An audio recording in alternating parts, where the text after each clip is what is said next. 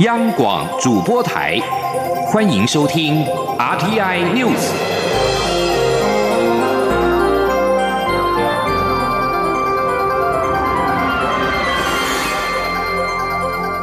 听众朋友您好，欢迎收听这节央广主播台提供给您的 RTI News，我是张顺祥。总统蔡英文一号在推特以日文发文，向日文使用者祝贺新年，获得按赞的次数超过三万次。日本台湾交流协会也做出了回应，期待新的一年台日更友好。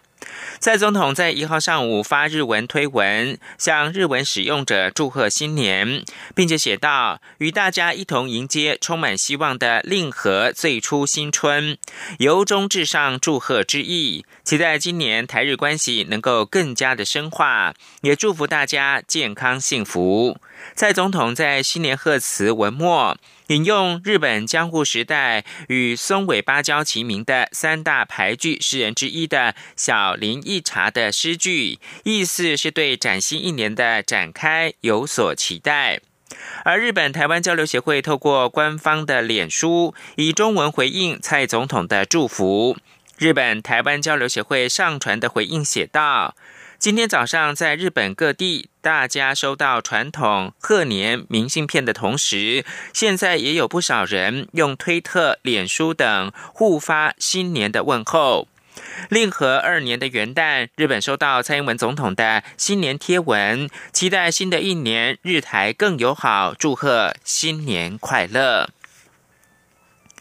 而蔡英文总统在一号也发表了元旦的谈话，对两岸关系，蔡总统重申去年呼吁中国政府的四个必须，以及日前提出的四个认知，希望能够团结台湾，共同的面对外部的威胁。至于团结内部之后，期盼重启两岸互动，是不是有具体的时间表或者是步骤呢？总统表示，面对复杂的区域情势，设定时间表是不可能，也是不智的。请央广记者欧阳梦平的报道。蔡英文总统一号上午在总统府发表元旦谈话，总统在谈话中指出，这几年来中国文攻武赫不停。介入渗透不断，目标很清楚，就是要逼迫台湾在主权上屈服让步。去年初，中国国家主席习近平更提出“一国两制”台湾方案，他要感谢所有台湾人民给了政府最强大的后盾，明确告诉全世界，台湾不可能接受“一国两制”。总统表示，这半年多来，全世界都看到“一国两制”实施下的香港局势不断恶化，政府的滥权已经让“一国两制”信用破产。香港人民做了示范，显示民主与威权无法同时存在于同一国家，“一国两制”也绝不可行。总统并指出，去年他提出四个必须，呼吁中国政府必须要正视中华民国存在的事实，必须要尊重台湾两千三百万人民对自由民主。的坚持必须以和平对等的方式处理彼此间的歧义，必须是政府或政府所授权的公权力机关坐下来谈。一年过去，他的立场更坚定。前几天更明确提出四个认知：如果全体国人及政党都能在这四个认知上形成共识，中华民国台湾将形成一股无比巨大的团结力量。总统说：“迫害台海现状的是中国，不是台湾。”所以，当中国逼迫我们的时候，我们必须要一致对外。第二，中国利用九二共识正在掏空中华民国，所以我们必须更加坚定捍卫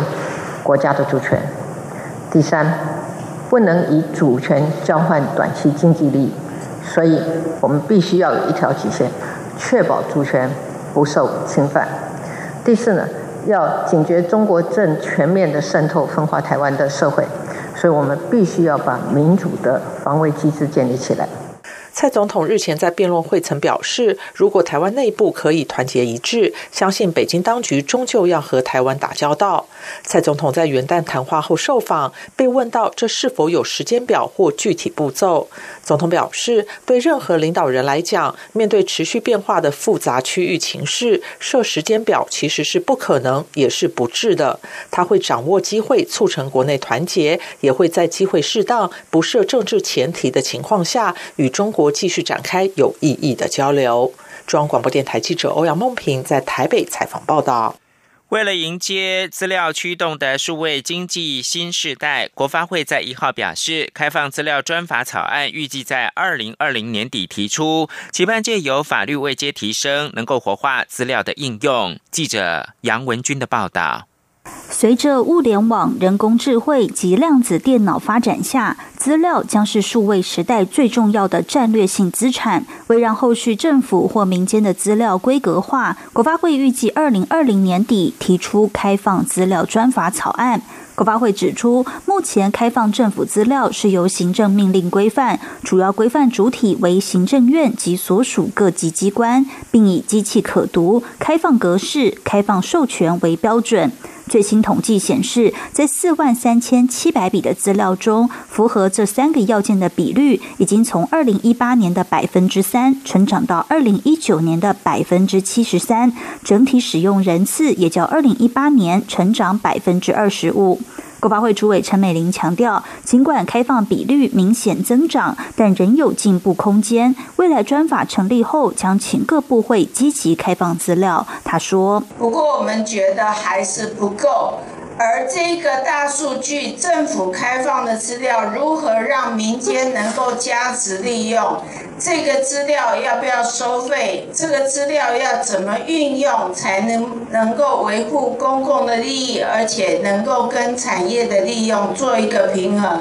我们觉得到了要立法的时候了。国发会也提到，目前已参酌欧盟、美国、日本及韩国等先进国家开放资料及资料应用相关法规，针对专法形态规范主体、高价值资料类别及公务人员免责及奖励等议题进行研析。国发会也举例，像是内政部所开放的数值地形模型，让玉山群峰、泰鲁阁峡谷等美丽风貌都能以立体图、三 D 列印模型呈现，业者就能加值运用。还有内政部与卫福部携手推动的银法安居计划，运用资料预测并协助老人居住在出入方便的住宅，政府也可以精准的提供服务，主动照顾弱势。中央广播电台记者杨文君台北采访报道：医药健康新闻，第三波的四价公费流感疫苗元旦开始正式开打，凡是所有符合公费流感疫苗接种资格的对象都可以接种疫苗。请听记者肖兆平的报道：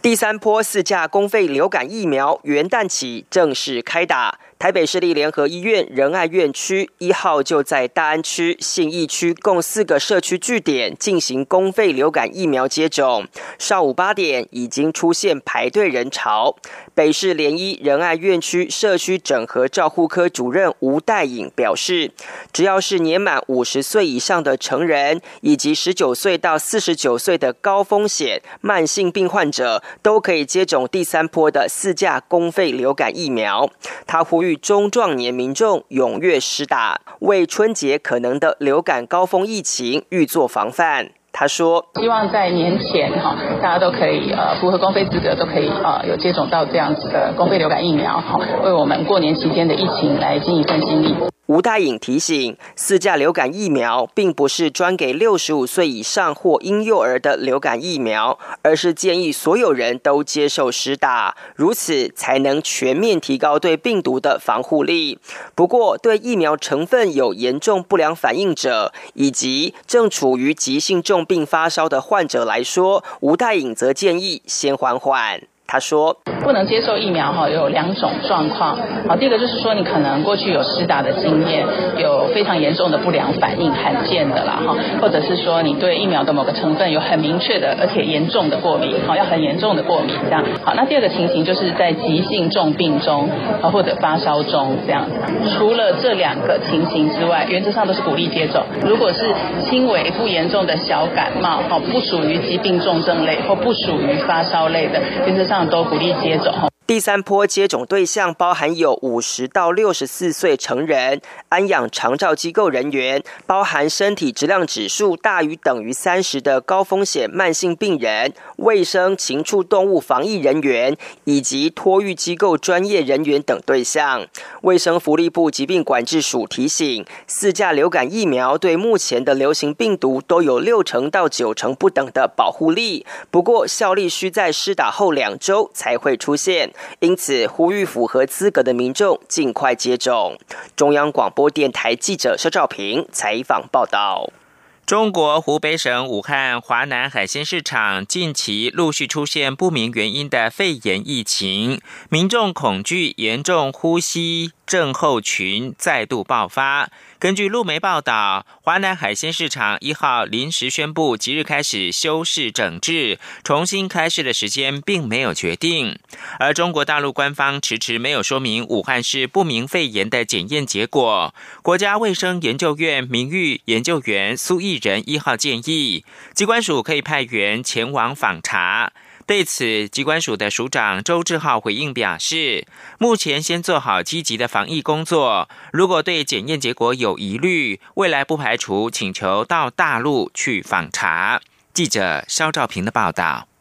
中国大陆武汉市传出不明肺炎，遭外界担忧是严重急性呼吸道症候群。对此，卫生福利部疾病管制署在第一时间就启动武汉直航入境台湾班机要进行登机检疫。两千零三年处理 SARS 疫情的国家卫生研究院名誉研究员苏毅仁一号受访时，肯定机关署启动预防性的登机检疫作为，强调这是先隔离再。绝境境外的正确观念，苏毅人也说，根据中国大陆目前的检验技术，应该可以在近日完成初步检验，但至今还没有进一步结果，因此他认为有必要提高警觉，甚至建议机关署适当时机可派人前往访查。他说，在我们临近的地区的时候，那么其实应该派。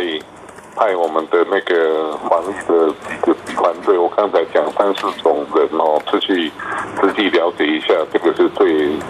最重要的一个做法。机关署署长周志浩一号受访表示，目前还没有听闻其他国家采取登机检疫的做法，但为求慎重，才决定有较为前进防疫的积极作为。他强调，有防疫医师当场评估，更可以充分掌握边境情况。他说：“另外的也会有经过医师来评估他们的健康，当场的一个健康。那如果觉得说有疑虑的时候，我们就会马上送医疗院所。那在昨天的时候，呃，虽然有也有旅客，那可能身体的一些不舒服，但是我们有医师在当场就进行评估，那觉得是可以的，回去继续追踪就可以。”至于学者建议可派团前往中国大陆实地了解情况，周志浩回应表示，机关署除了向对岸官方确认外，也同步向世界卫生组织以及其他国家展开联系，未来会等候陆方检验结果再判断。如果有必要，不排除沿用过去禽流感疫情曾派团访查的潜力，向对方提出实地访查的请求。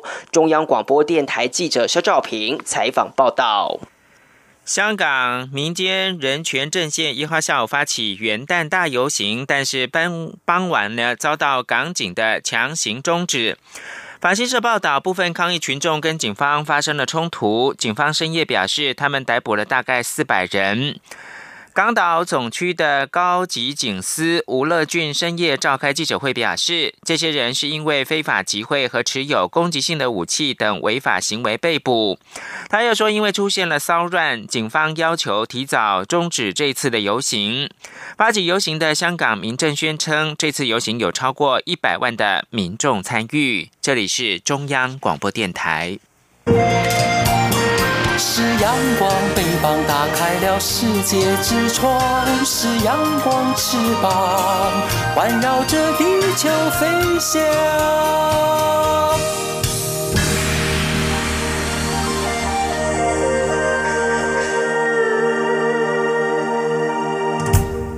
现在是台湾时间清晨的六点四十四分，又过了二十秒。我是张顺祥，继续提供国际新闻。以色列的总理尼坦雅胡一号表示，他将要求国会授予豁免权，让他被控的三起贪污案暂时免受追诉。这招缓兵之计，可以让法院审理程序延缓几个月的时间，拖到三月初举行大选之后。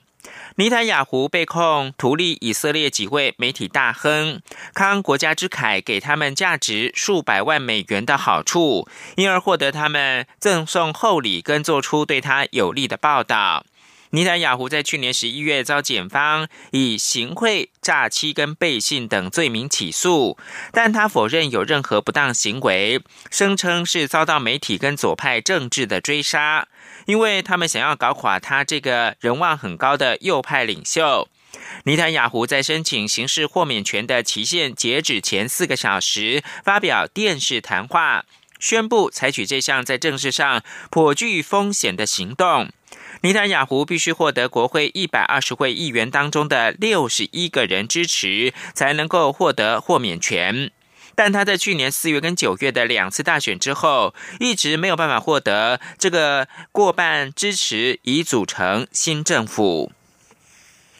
而在台湾的选举新闻方面呢，蔡英文总统竞选连任办公室发布新的竞选广告，二次返乡传达。一月总共要返乡二次，分别是元月十一号要回家投票，一月下旬要回家过农历年。一次看的是未来，一次看的是家人。呼吁年轻人二次返乡投好票，过好年。记者欧阳梦平的报道。蔡英文总统竞选连任办公室一号推出新的竞选广告“二次返乡”，由曾指导市大运宣传片以及桃园全运会主形象影片的导演尹国贤操刀。影片中，一名年轻人下班后拖着疲惫的身躯搭夜车返家，在回家投票与过年团圆的影像交替呈现间，呼吁年轻人在一月两次返乡。这个月要短暂离开日常生活两次。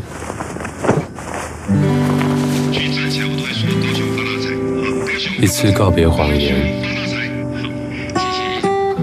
一次为了团圆。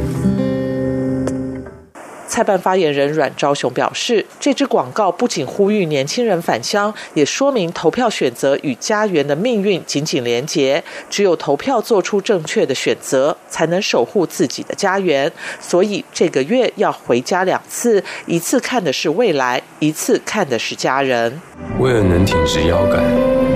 奔波算什么？所以不怕麻烦的。这个月，我们回家两次，一次为了国家，下一次才能真正回我们的家。阮昭雄表示，选举进入倒数关键时刻，台湾人一定要站出来表达自己的声音，不只是捍卫台湾。更是守护最爱的家园。要选择政策务实的候选人，国家才能发展、升级、转型。要选择坚守主权、明确表达台湾不可能接受一国两制、拒绝中国干预决心的候选人，才能保有自由的生活。中央广播电台记者欧阳梦平在台北采访报道。而国民党的副总统候选人张善政在脸书发文表示，批评民进党目无司法，不尊重司法正义，所以前总统陈水扁屡踩司法红线。民进党指派政党色彩鲜明的许宗力出任大法官等等。他并且提出五大司改政见，除了重设特侦组，也包括了修正赦免法，强化保外就医的监督机制，并绝不违宪提名在。任的大法官避免政治介入。记者刘品希的报道。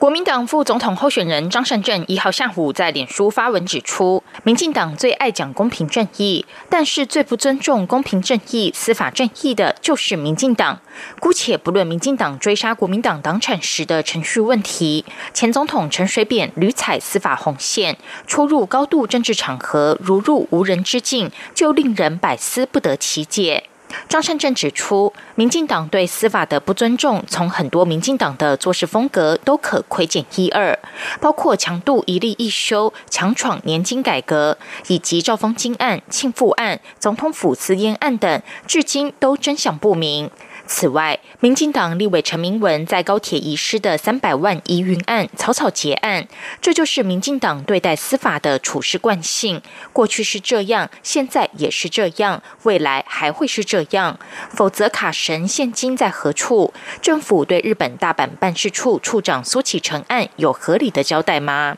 张善政表示，民进党目无司法，敢不顾违宪争议，坚持指派党派色彩鲜明的许宗力出任大法官，也敢将最高法院、最高行政法院的法官由九十几人减为二十一人，并由遴选委员会提出总统任命，让政治的手直直深入司法。郭正佩对于这样的状况深恶痛绝，坚信要让台湾的司法回到正轨。张善政提出五大司改政见，首先是提名公正专业人士出任司法院院长，推动司法改革，绝不违宪提名在任的大法官，避免政治介入司法。其次，尊重司法人士自主，修法增定妨害司法公正罪，还给司法纯净空间。第三，则是修正赦免法，严格规范特赦程序，强化保外就医的监督机制。此外，也要建立两级两省的公务员惩戒法院，维护公务员权利，防止不当介入。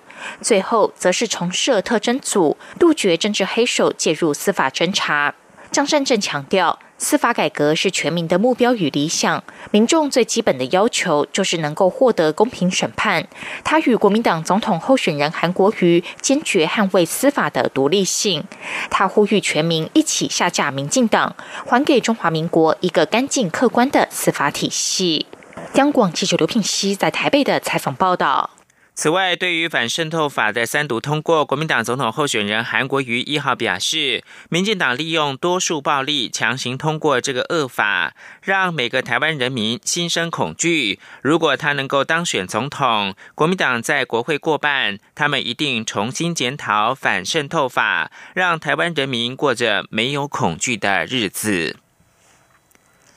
中国多年研制的强大火力推进长征五号。十二月二十七号，从海南的文昌发射基地升空，将实践二十号卫星成功送进地球，同步转移轨道。请听张子清的专题报道。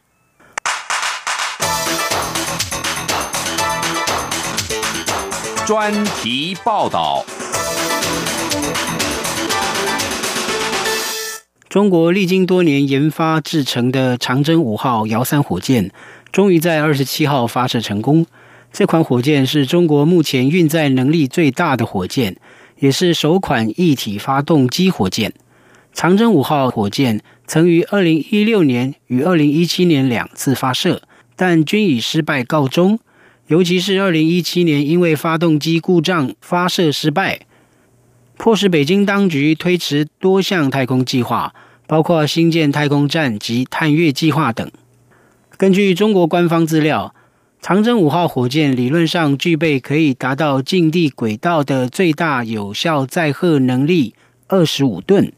与以往中国火箭的搭载能力相比，提高将近一倍。太空新闻记者琼斯指出，北京当局将太空看作是未来成长与强化竞争力的一个非常重要的驱动力，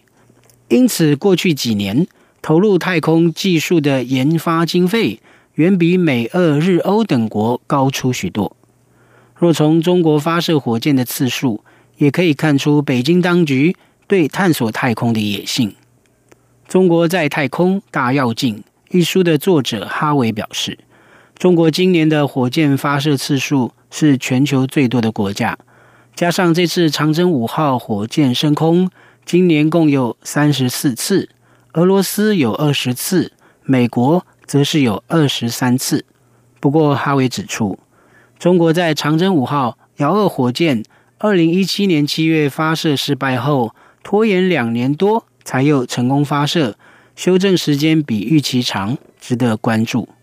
此外，虽然长征五号火箭的总推力已有显著进步，但是德国之声指出，中国火箭发射技术尚未成熟，顶多达到美国、俄国和欧洲十年前的水准。尽管中国对内极力宣扬本国的太空技术，但清楚知道与美俄技术仍有一段差距。例如，美国太空探索科技公司于二零一八年成功发射一枚猎鹰重型运载火箭，并将其中两枚助推器安全回收。当时，中共党媒《环球时报》曾罕见的报道，指 SpaceX 公司发射的猎鹰重型火箭是全世界最强的火箭。长征五号的运载能力，连猎鹰重型的一半都达不到。另一方面，从长征五号使用的氢氧发动机 YF 七十七，也可以一窥中国航太技术存在的剽窃与抄袭作风。中国在一九九零年代初期，先后向苏联购买三台 RD 幺二零发动机，仅用五天时间就将其中一台 RD 幺二零发动机拆解完毕，随后进行中国最擅长的逆向工程技术。也就是令外界质疑的模仿抄袭，并展开十多年的研发改进工程，制造出包括 YF 七十七发动机在内的多款发动机。专门研究俄国国防的独立政策研究中心亚洲安全项目主任柯祖林指出，北京这种公然的逆向工程手段，令俄国武器工业人士深感震惊。敦促莫斯科阻止中国窃取俄国军事科技，但是他表示成效不彰。美国两位学者洛维尔与法雷在《国家利益》杂志撰文，指中国对外国科技进行的逆向工程，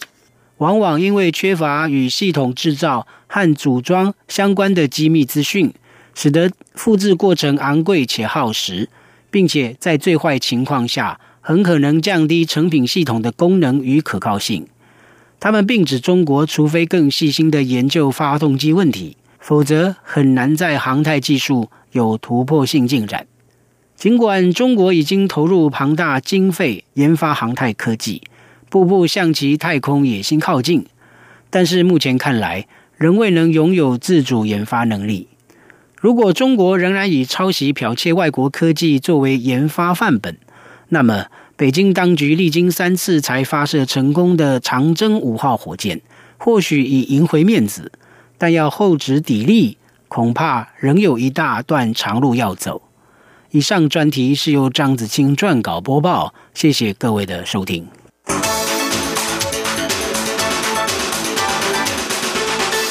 国际新闻。美国职业篮球联盟 NBA 表示，联盟前总裁史登上个月突然脑溢血就医之后，一号过世，享受七十七岁。他任职总裁期间，领导有方，使 NBA 在全球受欢迎的程度获得爆炸性的成长。史登由一九八四年开始担任总裁，三十年，是 NBA 任期最长的领导人。二零一四年的二月一号，才由现任的总裁席佛接棒。他去年十二月在纽约突发脑溢血，接受紧急手术之后，情况仍然是严重。在史登担任总裁的三十年期间，NBA 增加了七支球队，营收更成长超过三十倍。史登担任总裁期间，球员的平均薪资也从一九八四年的二十五万美元增加到五百万美元。在毁灭性野火肆虐澳洲各地的情况之下，新南威尔斯省的一家小型动物园的成员表现异常的英勇，成功的保障园区的所有动物安全。英国广播公司报道。摩哥动物园的灵长类动物数量在澳洲是数一数二，园区内还有斑马、犀牛跟长颈鹿等大型动物。但是，当动物园处在野火第一线时，饲养人员仍然是成功的保护两百只动物，全数没有受到伤害。